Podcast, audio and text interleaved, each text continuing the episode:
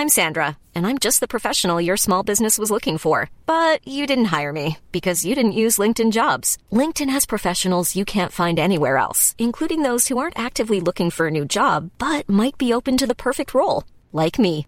In a given month, over 70% of LinkedIn users don't visit other leading job sites. So if you're not looking on LinkedIn, you'll miss out on great candidates like Sandra. Start hiring professionals like a professional. Post your free job on linkedin.com/people today. There's never been a faster or easier way to start your weight loss journey than with PlushCare.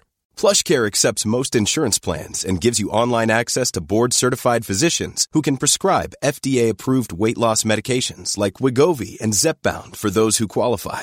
Take charge of your health and speak with a board-certified physician about a weight loss plan that's right for you. Get started today at plushcare.com slash weight loss. That's plushcare.com slash weight loss. plushcare.com slash weight loss.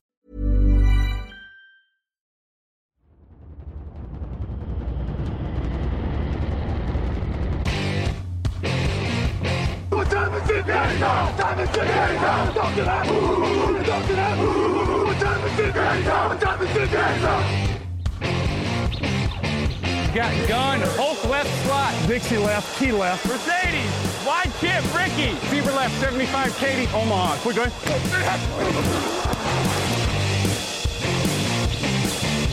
Last play of the game. Who's going to win it? Luck rolling out to the right. Dumps it up to Donnie Avery. Goal line, goal line. Touchdown. Touchdown.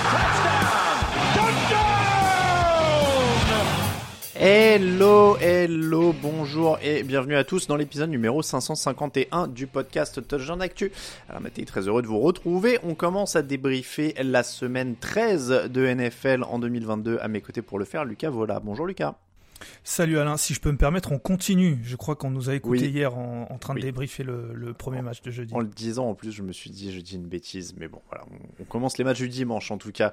Euh, Lucas, j'espère que ça va bien. Aujourd'hui, on va parler des Bengals qui rappellent pourquoi ils étaient finalistes du Super Bowl. On va rappeler, on parlait des Niners qui gagnent malgré un gros pépin et des Vikings qui s'imposent. C'est notre trio d'affiches du jour avec toi, Lucas. Et tu l'as dit, tu étais déjà là pour commencer le jeudi. Donc on enchaîne, on continue. Et on enchaîne avec les Bengals qui l'emportent 27 à 24 contre les Chiefs. Trois victoires de suite pour les Bengals contre les Chiefs. Trois victoires en 2022 sur l'année calendaire. Euh, Kansas City menait 24-17, mais Cincinnati a marqué les 10 derniers points du match. Ils sont passés devant à quasiment 9 minutes de la fin et ils ont gardé le score pendant euh, toute la fin de partie.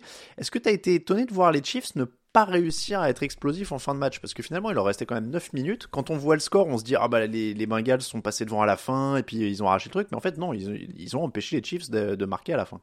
Oui, ils ont empêché les Chiefs, euh, ils ont été solides en défense, ils n'ont pas simplement été euh, bons en attaque, et c'est vrai que c'est Mm. un petit peu étonnant euh, du côté euh, du côté de, de Kansas City parce qu'on n'avait pas vu grand monde euh, les, les stopper depuis le début de la saison, mais c'est vrai que cette équipe des Bengals c'est un petit peu la kryptonite des, des Chiefs, tu l'as dit, trois victoires. Et en plus bon le, le petit clin d'œil sur sur l'année calendaire en plus, mais en tout cas quand on voit ça, moi le premier sentiment que j'ai eu à la fin de ce match c'est j'ai envie de revoir ça en playoff parce que pour le coup certes les Chiefs euh, n'y arrivent pas n'y arrivent pas en fin de match mais c'est quand même un match incroyable. Les, les deux quarterbacks euh, euh, franchement les deux quarterbacks s'ils peuvent euh, nous faire des duels comme ça pour les les dix prochaines années je signe tout de suite. Euh, franchement c'était un match hyper excitant et hyper euh, sympa à suivre en tout cas Et c'est vrai qu'on a beaucoup parlé euh, depuis euh, un an ou deux de la rivalité euh, Chiefs-Bills. Cette année, on disait il y a eux et les autres dans l'AFC, etc. Mais en fait, il y a une vraie rivalité Chiefs-Bengals aussi, quoi, qui est en train de naître et, et dans le même genre, quoi, avec un super duel, quoi. Tu le disais, c'est incroyable.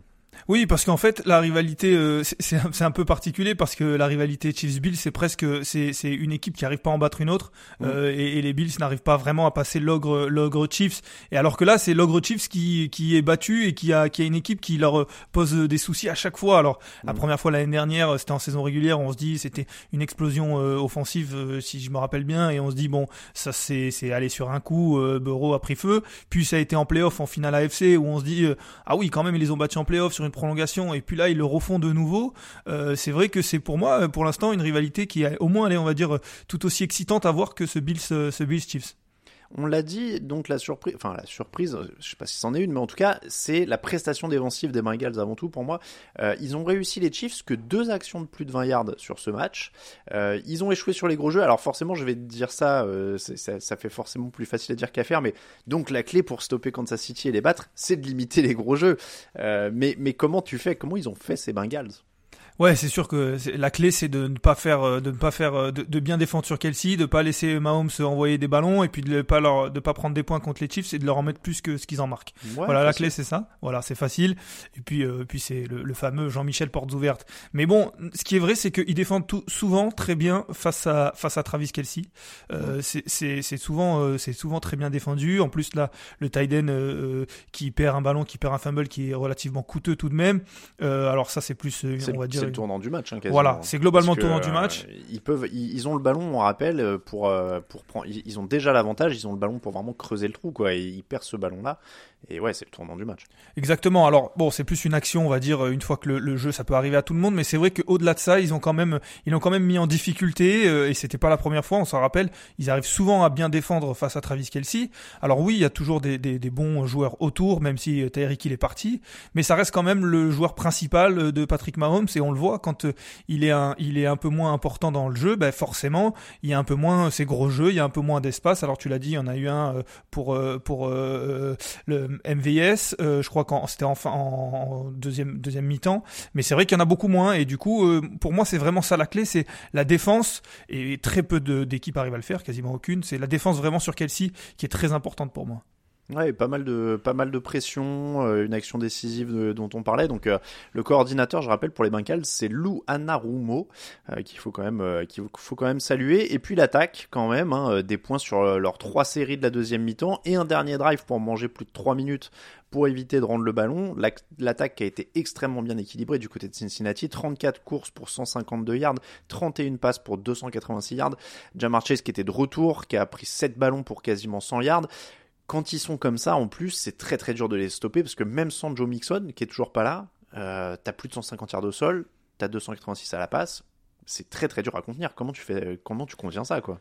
Bah t'as tout dit, en fait t'as tout dit, c'est qu'ils font ça sans Joe Mixon, euh, Jamar Chase revient, il est performant quasi instantanément, les playmakers euh, sont bons, euh, Jamar Chase, euh, Pirine, euh, il y a, y a des, des, touchdowns qui sont, qui sont inscrits, il y a Joe Burrow qui est bon, c'est quasiment, c'est très difficile à contenir, c'est très difficile à contenir, la, la, la petite faiblesse, on va le dire, c'était l'année dernière, c'était cette ligne offensive, elle a été un petit peu en début de saison, elle commence à être de mieux en mieux. Euh, Bureau commence à être de plus en plus à l'aise. Donc euh, franchement, euh, ça, ça, commence à être une, une, attaque euh, extrêmement complète. Enfin, je dis ça commence, ça l'est depuis un moment, mais ce que je veux dire, c'est que c'est une, une, vraie attaque, une attaque qui peut regarder les yeux dans les yeux l'attaque des Chiefs. Et on l'a vu.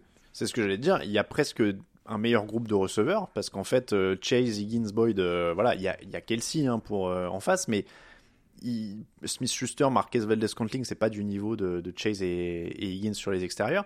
Et tu disais, Bureau, l'affiche, elle est quand même assez impressionnante. 25 sur 31, 286 yards de touchdown, il prend qu'un seul sac. Et, c'est ce que tu disais, une fois que la ligne offensive commence à être efficace, bah ça devient drôlement difficile de les bouger euh, en attaque et ils sont. Euh, ouais, ils, peuvent dérouler en fait un peu dans tous les sens. Et Zach Taylor, là pour le coup, on parlait du boulot défensif. Zach Taylor, son domaine c'est plus l'attaque ça, commence à aussi être très impressionnant de ce côté-là. Surtout que c'est très, euh, c'est très, on va dire, euh, c'est polyvalent. Euh, mm. On l'a dit, Mixon n'était pas là et puis Ryan comme, est bon et dépasse les 100 yards. Je crois qu'il est à 106. cette ligne offensive, elle est bonne dans la, protection de passe, elle est bonne dans le dans, dans les ouvertures de brèche au sol. Du coup, c'est difficile de, de, de, choisir quelque chose quand on est en défense. On est obligé de défendre partout et pour le coup, la défense des Chiefs, elle est pas assez bonne pour pour tout contenir. Et donc du coup, elle va elle va le laisser, elle va laisser une ouverture d'un côté ou de l'autre. Cette équipe des Bengals, elle est capable de saisir chaque fois qu'on lui propose quelque chose. Donc euh, franchement, c'est vrai que que là, euh, les Bengals, il faut quand ça joue comme ça, il faut soit une défense énorme, mais vraiment incroyable. il y en a pas beaucoup en NFL. Mm. Soit essayer d'être meilleur en attaque, mais c'est de l'autre côté. Donc c'est pas évident quand la défense des Bengals est bonne comme ça aussi.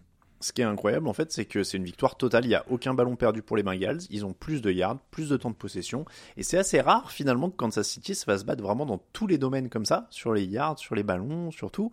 Euh, et en fait, Patrick Mahomes, alors pas une grosse fiche, hein, 223 yards, touchdown, mais tu te dis presque qu'ils n'ont pas grand chose à se reprocher. Il leur arrive ce qu'ils leur, ce qu'ils font subir aux autres souvent, c'est que bah en face, ça fait un grand match et c'était juste plus fort, quoi.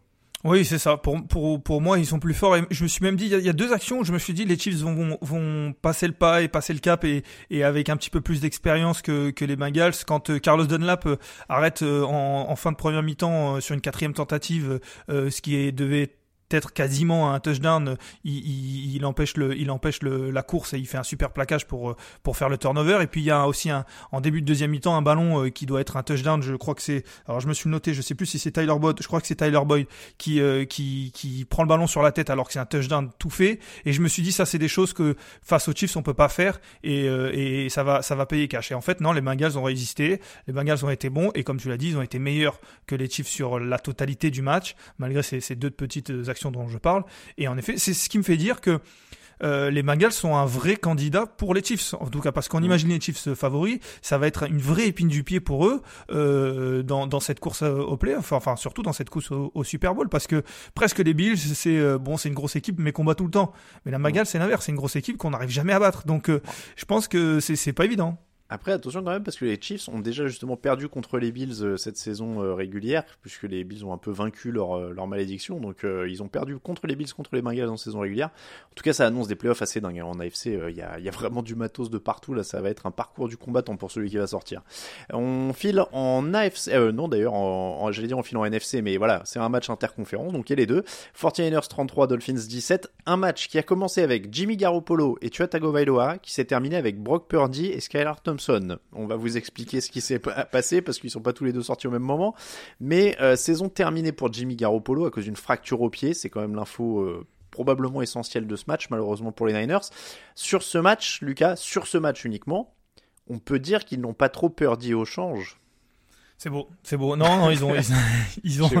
je, la, je, la, sentais arriver, je savais pas où, parce qu'il y a, il y a quand même, il y a, il y a un panel. Ouais, elle est écrite dans mes notes. Euh. Il y a un panel, il y a un panel, mais euh, non, non, c'est beau, mais c'est vrai. En plus, c'est vrai que pour le coup, alors est-ce qu'ils ont ils ont perdu au change ou pas? Je sais pas, mais en tout cas, euh, il est arrivé. C'est un rookie euh, de ce que j'ai cru comprendre. Honnêtement, je, je ne le connaissais pas. Dernier choix de la draft. Ouais. Voilà, on va pas se mentir. Et euh, il est arrivé et il est. Moi, si une personne regarde ce match-là et ne sait pas qui est qui est Purdy, à aucun moment on se dit que c'est un rookie. À aucun moment on se dit que c'est le dernier choix de la draft et qu'il est là mm. un petit peu parce que il fallait prendre quelqu'un. Je, je, caricature volontairement je préviens d'avance parce que on n'était pas nombreux à le connaître très bien de toute façon avant ce match, on va pas se mentir. Donc je, dans la l'émission de jeudi, la preview, euh, on fera un focus avec Victor qui suit la NCA euh, justement sur les, les 49ers et leurs perspectives et sur Brock Purdy pour vous le présenter un petit peu plus en détail. Là, on va vraiment analyser ce match-là, mais dans la preview de jeudi, on vous donnera les perspectives sur euh, sur Purdy. Mais mais dans ce match-là, 25 sur 37, 210 yards, de touchdown, une interception, comme tu disais. Il mène à une, son équipe à un touchdown sur son premier drive où il rentre un autre touchdown avant la mi-temps pour le 17-10. Derrière, il n'y a plus que deux field goals. La défense prend le relais. Euh, il marque un touchdown pour, euh, pour tuer le match sur un fumble. Mais au, final, c'est vrai qu'il n'est pas, euh, pas honteux quoi, sur sa rentrée. Ah, il est loin d'être honteux. Alors après, de toute façon, euh, on le dit depuis des années à San Francisco, euh, Jimmy Garoppolo, c'est quand même pas l'atout numéro un.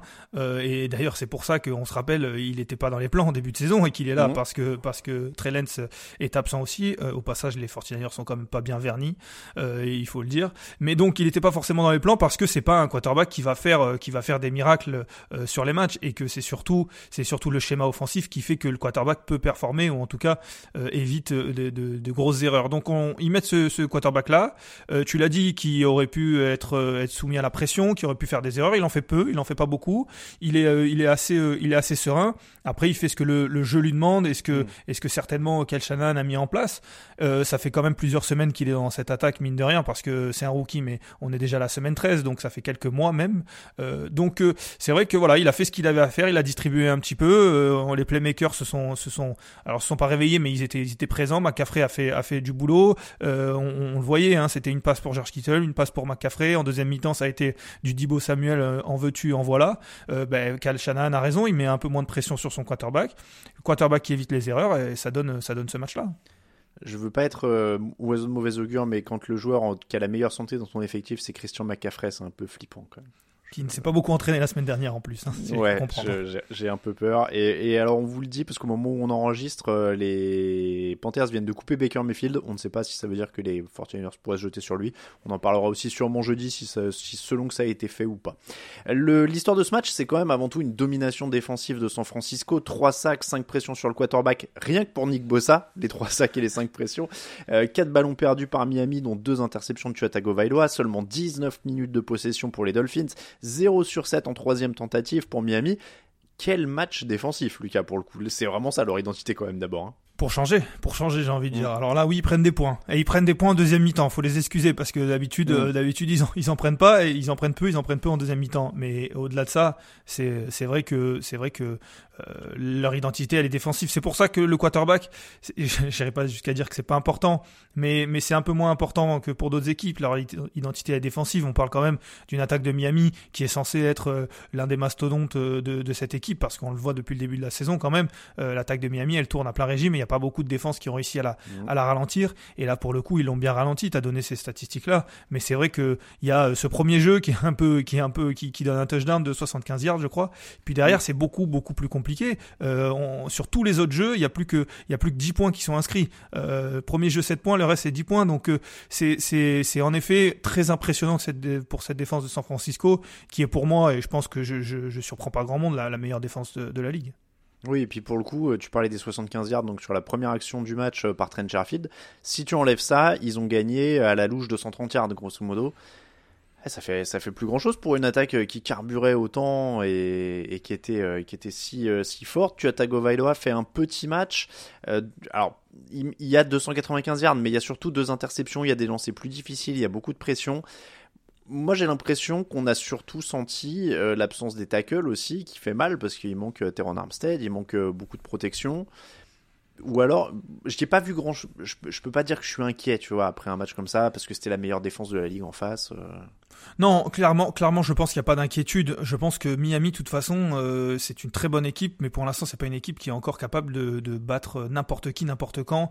Euh, forcément, il y a des matchs où bah, ils vont être un peu chahutés. Il y a des matchs où ça va être un petit peu plus compliqué. Là, tu as Tagovailoa, qui est très bon depuis le début de la saison, a eu pas mal de lancers un peu imprécis, des lancers mm. souvent trop hauts ou un peu trop longs, sur des receveurs qui, pour le coup, avaient parfois euh, fait la différence. et donc, donc c'est d'autant plus rageant. Mais ça vient de, ça vient de la pression, tu l'as dit, parce que la ligne offensive était un petit peu remanié parce qu'en face il y a une ligne défensive et un pass rush qui est incroyable. Et donc quand on a la pression, même si euh, même si c'est pas un, un, QB hit comme on dit ou un sac, ben on voit on voit un joueur qui est là, on voit une poche qui est qui est un peu moins un peu moins sereine que d'habitude et euh, soit on, accélère notre lancer, soit on lance un peu trop loin, un peu trop haut. C'est clairement euh, un effet un effet de, ce pass rush. Donc il n'y a pas d'inquiétude parce que il n'y a pas beaucoup d'équipes qui sont capables de faire autant que les, les 49ers. Maintenant c'est les c'est en effet les, marges de progression de, de qu'on a aperçu là euh, dimanche.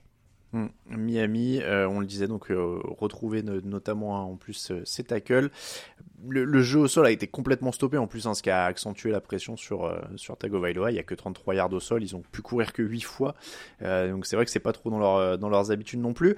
La suite, je, parlais des blessures, donc Tagovailoa lui est sorti en fin de match. C'est pas aussi grave que que Garoppolo, blessure à la cheville qui n'a pas l'air trop grave. non, je te vois faire la moue. Non, mais je, je, je pense. Euh, on pas annoncé trop grave. ouais, non, mais c'est pour ça. Je pense que là, euh, il sort. Euh, le, le, score est déjà très très bien entamé. Il y a plus grand chose à espérer. Il est peut-être un peu touché. Je pense que c'est euh, autant de la blessure que de la gestion. Je, je pense. Après, je suis pas médecin. Hmm. Bon, en tout cas, oui, il était plutôt rassurant, donc euh, on va pas trop s'inquiéter là-dessus. Les Niners, on l'a dit, se retrouvent une nouvelle fois dans le flou. Ils vont utiliser leur troisième quarterback titulaire de la saison après Trey après Jimmy Garoppolo. On fera un focus là-dessus jeudi euh, dans l'émission avec Victor. On termine avec les Vikings 27, les Jets 22. Les Jets ont eu deux fois le ballon pour passer devant en fin de match. Échec sur quatrième tentative à 1 yard de la end zone à 1 minute 46 de la fin. Et puis interception de Mike, de Mike White pardon, à 19 yards de la end zone à 16 secondes de la fin c'est pas passé loin. Euh, c'est peut-être là qu'on se souvient que Mike White est un peu limite, ou alors au contraire, on se dit bah ils ont été dans ce match après tout, et, c'est déjà euh, une belle chose, Lucas. Les deux, j'ai envie de te dire les Mm. deux. Euh, c'est là qu'on se souvient que Mike White est un peu limite et que c'est pas euh, c'est pas euh, Joe Burrow ou, ou Patrick Mahomes, mais c'est là qu'on se souvient aussi que c'est ils sont dans le match et que je pense qu'avec euh, Zach Wilson il ne l'était plus. Euh, Mm. Donc euh, c'est c'est il fait pas il fait pas un, il fait pas un énorme match, euh, il fait pas il lance beaucoup parce que c'est le jeu qui, qui demande de, de beaucoup lancer. Euh, il, il est parfois imprécis, il, en- il manque beaucoup de passes. Maintenant, il en réussit aussi pas mal. Euh, Il y a des joueurs qui émergent ou qui réémergent, des noms qu'on citait plus beaucoup depuis le début de la saison. Euh, Garrett Wilson qui fait un match énorme, euh, Corey Davis bon qui revient, qui était blessé mais qui euh, touchait pas trop le ballon. Elijah Moore c'était la semaine dernière mais on le voit un petit peu plus. C'est c'est c'est un joueur qui euh, qui est perfectible, qui est pas forcément euh, un quarterback élite, mais qui peut euh, qui peut faire avancer son équipe. Maintenant, euh, voilà, tu l'as dit, il tombe contre une équipe mine de rien qui est parmi les meilleurs en NFC, malgré le fait que ils font des matchs en montagne russe à chaque fois. Mais mais voilà, j'ai envie de te dire les deux. Mike White est, est certainement perfectible, mais il donne des chances à son équipe tout de même. En fait, bon, il, s'est retrouvé obligé de lancer 57 fois hein, quand même, ce qui n'était pas tout à fait le script à mon avis euh, espéré par les, les coachs new-yorkais. Il se retrouve avec 369 yards en 31 passes complétées, deux interceptions, aucun touchdown. Euh, Il y a une balle euh, qui, aurait pu être captée en quatrième tentative par Braxton Berrios, qui, est, un peu voilà, qui, leur fait mal aussi. Moi là où je voyais le positif, c'est de se dire, comme tu disais, en fait, ils sont quand même menés 17 points dans le second quart. White se démonte pas, ils reviennent, ils ont une chance de gagner le match. Il a réussi une grosse quatrième et 10 en trouvant Corey Davis aussi euh, en fin de match. Donc, j'ai quand même envie d'être positif et de me dire qu'ils continuent d'apporter de l'espoir. Ils ont toujours une défense qui fait du gros boulot. Euh, donc, c'est pas une équipe qui tombe. Euh, ils ont pas eu juste de la chance. euh, Enfin, ils ont, ils pas eu de chance sur ce match-là, mais je veux dire, on voit qu'ils sont pas là par chance, quoi. Ils sont pas à 7-5 par, par chance. Ils sont en train de construire un truc qui est solide. Après, est-ce que White est la solution à long terme? C'est pas sûr. Euh, faut voir comment ils vont se débrouiller à l'intersaison sur ce dossier-là, qui est évidemment toujours le plus compliqué de la NFL. Mais, euh, mais ouais, moi je trouve que ce match, il donne quand même des motifs d'espoir au sens où t'as 120 yards, au sens où tu remontes 17 points, au sens où t'es dedans, la défense est dedans. Garrett Wilson est encore exceptionnel, 162 yards. Il y a une vraie connexion qui est en train de se créer, et même, à mon avis, c'est pas dépendant de Mike White, ça, ça a l'air d'être un super joueur. Donc il y a plein de motifs d'espoir, même dans cette défaite en fait. Mais très clairement, très clairement, on va se rappeler quand même qu'ils jouent euh, les Vikings euh, à Minnesota, euh, une équipe qui n'a perdu que deux matchs depuis le début de la saison. Alors on peut dire ce qu'on veut sur les Vikings, c'est une équipe qui perd pas beaucoup pour aller gagner. Et Mhm. en plus là-bas, ils, avaient, ils ont perdu qu'une fois à domicile. Il faut faire un match énorme. Et là, ils sont dans le match. Tu l'as dit, ils sont à, euh, à peu de choses de, de gagner ce match-là. Et en effet, Mike White, je pense, euh, s'intègre bien dans cette équipe qui a euh, du caractère. Je pense qu'on est en train vraiment de le voir euh, cette saison. Euh, Il y a du caractère. Il y a une quatrième tentative qui est, qui est arrachée, tu l'as dit. Euh, Il y a aussi un, un- je crois que c'est un, touchdown euh, qui, qui, est, qui est arraché aussi. Je crois que Mike White euh, marque un, un touchdown euh, au sol sur sur un sur un sorte de QB sneak ou en tout cas quelque chose. Mm. Il est arrêté et finalement il continue. Enfin, on sent que c'est une équipe qui a envie, qui a qui est volontaire qui a quelques quelques voilà encore une fois une marge de progression et le quarterback en fait certainement partie mais c'est une équipe qui va certainement aller en playoff et franchement euh, ça sera pas un match gagné pour l'équipe qui va le rencontrer en playoff Va falloir voir pour les playoffs parce que ça risque d'être dur quand même. hein. Il, y a du, il, jouent Bills, Lions, Jaguars, Seahawks, Dolphins pour finir la saison. Ils sont à 7-5. Bon, Ah, je, leur, je- leur est-ce souhaite, qu'ils y- mais est-ce que dans le- la, play- la playoff pictures comme on dit ils y sont actuellement parce que euh, ils oui, y- ouais. Bon après, on, on- ça va avancer, ça va encore se décanter. hein. On est encore, euh, on a encore un peu de marge avant d'être dans le dur, mais euh, je mets Là, ma petite pièce sept- en tout cas ils, ils sont septièmes, ils sont euh, sur le dernier siège. Bon après derrière, c'est les Patriots et les Chargers qui sont pas en bon état, hein. donc euh, donc ouais, ça peut être. euh, y- disons qu'il va falloir en gratter. euh, Il y, a, il y a des matchs durs, il y a des matchs durs. Bon, on, y- y viendra évidemment. Euh, les Vikings, tu l'as dit. Alors ils ont fait ce qu'ils ce qu'ils font depuis le début de l'année, c'est-à-dire qu'ils ont gagné, mais ils ont aussi fait ce qu'ils font depuis le début de l'année, c'est-à-dire être irrégulier en attaque, être opportuniste en défense, gagner un match serré. Euh, c'est exactement, enfin, ce match, c'est leur saison quoi.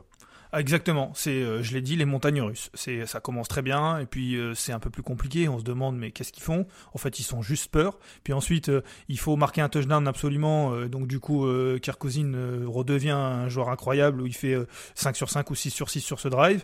Euh, Et puis ça marque un touchdown. Et puis d'un coup, bon, c'est un peu plus compliqué. La défense qui tient, puis euh, qui commence à lâcher un petit peu. Puis finalement, qui tient quand même deux, deux drives euh, très proches de, de la end zone, tu l'as dit. Puis l'attaque du coup qui n'y arrive plus. Donc il faut re- et en fait c'est c'est ça, c'est ça. Et puis finalement tous les matchs à, à moins de à moins d'un moins de 7 points et ils sont gagnés et, Oui. et ça finit toujours par être gagné et c'est incroyable mais au moins on s'ennuie pas. Ils sont à 9-0 sur les, sur les matchs qui se jouent sur moins de 7 points cette année. Et alors, j'ai quelques stats euh, bien incongrues, parce que c'est les Vikings, on en a toujours. Hein. Euh, en attaque, il y a 3 drives sur lesquels ils gagnent 235 yards en cumulé. Et si tu prends les 9 autres drives, il y a 53 yards. Sur la fin de match, on disait euh, New York est dedans. New York est dedans parce que sur les deux dernières possessions des Vikings, ils gagnent 5 yards en 6 actions. C'est-à-dire qu'ils n'avancent plus à la fin.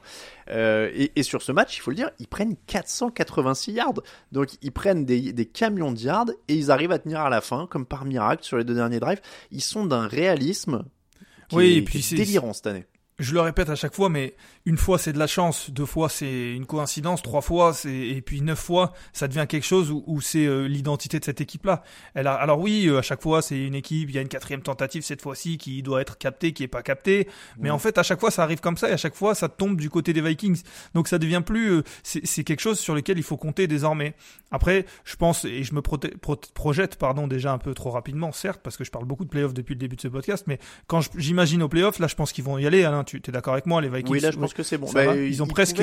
ouais. Ils pouvaient se qualifier hein, cette semaine, c'est juste que la victoire des Lions les a pas encore qualifiés. Donc ça, ça, être bon la semaine prochaine. Ça peut être la semaine prochaine. Euh, je pense qu'en playoff, il va quand même, ça va, il va falloir, pardon, euh, savoir. C'est pour ça que c'était pas évident, savoir tuer les matchs. Euh, là, tu l'as dit, les deux drives, les deux, les deux drives avec seulement, seulement 5 jeux. C'est, c'est, il faut savoir tuer les matchs et, et, et, tuer l'adversaire parce qu'on le voit en playoff, personne ne va lâcher et ils vont peut-être tomber contre des équipes qui seront un peu meilleures que, que les Jets et qui eux sauront saisir leur opportunité. Donc voilà, c'est la marge de progression, mais pour l'instant, euh, personne n'arrive à les battre ou très peu, donc euh, autant bah, continuer. après, si on parle des playoffs, de toute façon, les deux équipes qui les ont battus, c'est les Eagles, 24-7, et les Cowboys, 40-3. Donc, c'est deux équipes qui leur ont pas du tout pardonné leur irrégularité, je crois. Voilà, euh, c'est clairement. Ça, ça paraît... Mais bon, après, encore une fois, et c'est ce qu'on dit depuis des semaines, hein, mais personne n'aura envie de jouer ces Vikings sur un match. On sait, je sais pas s'ils peuvent en aligner 3 ou 4 pour aller au bout, mais sur un seul match de playoff, il va falloir avoir envie de se, coltiner Justin Jefferson euh, et, compagnie. Hein. Et puis euh, clairement, euh, dans ce que je retiens aussi dans ce match-là, et c'est pas une nouvelle, mais Justin Jefferson est quand même tout de même extrêmement important pour cette attaque. Euh, les Jets ont, fait un plutôt bon travail sur lui, notamment en première mi-temps. Euh, on l'a très peu vu. Euh, et puis et puis on voyait que cette équipe-là, quand on le voyait plus trop, bah, avait un peu plus de mal à trouver des solutions. Et puis des fois il sort du bois, il marque un touchdown. donc c'est vraiment la clé. Maintenant c'est un peu ce qu'on disait sur Kelsey tout à l'heure. C'est dur de l'arrêter, mais on voit que quand quand on le calme un petit peu, c'est un peu plus compliqué pour les pour les Vikings. C'est ça. Eh bien, c'est comme ça qu'on termine l'épisode 551 du podcast Touchdown Action. On parle de tous les autres matchs de la 13e semaine. Dès demain, ce sera avec Grégory Richard et Raphaël Masmejean. Vous nous retrouvez sur tdactu.com avec tous les liens pour les podcasts. On est sur toutes les plateformes, évidemment. N'oubliez pas de laisser des étoiles ou des évaluations. Ça fait toujours plaisir et ça nous aide. Il y a plein de nouveaux trucs sur le Tipeee aussi. Allez y faire un tour.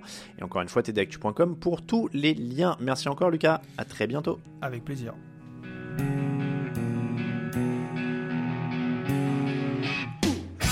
Analyses, fromage et jeux de mots, tout sur le foutu est en TDAQ.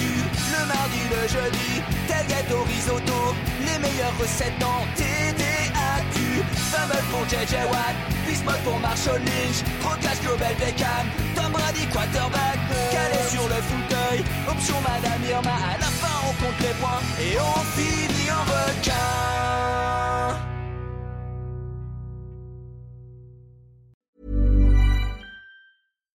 Secret to summer ready skin is here. Osea's number one best selling Andaria algae body oil, clinically proven to instantly improve skin elasticity and transform dry skin to silky, soft, and unbelievably glowing. Its signature scent of freshly squeezed grapefruit, cypress, and mango mandarin transports you to sun kissed summer days. Get healthy, glowing skin for summer with clean vegan skincare from Osea. Get 10% off your first order site wide with code GLOW at OseaMalibu.com.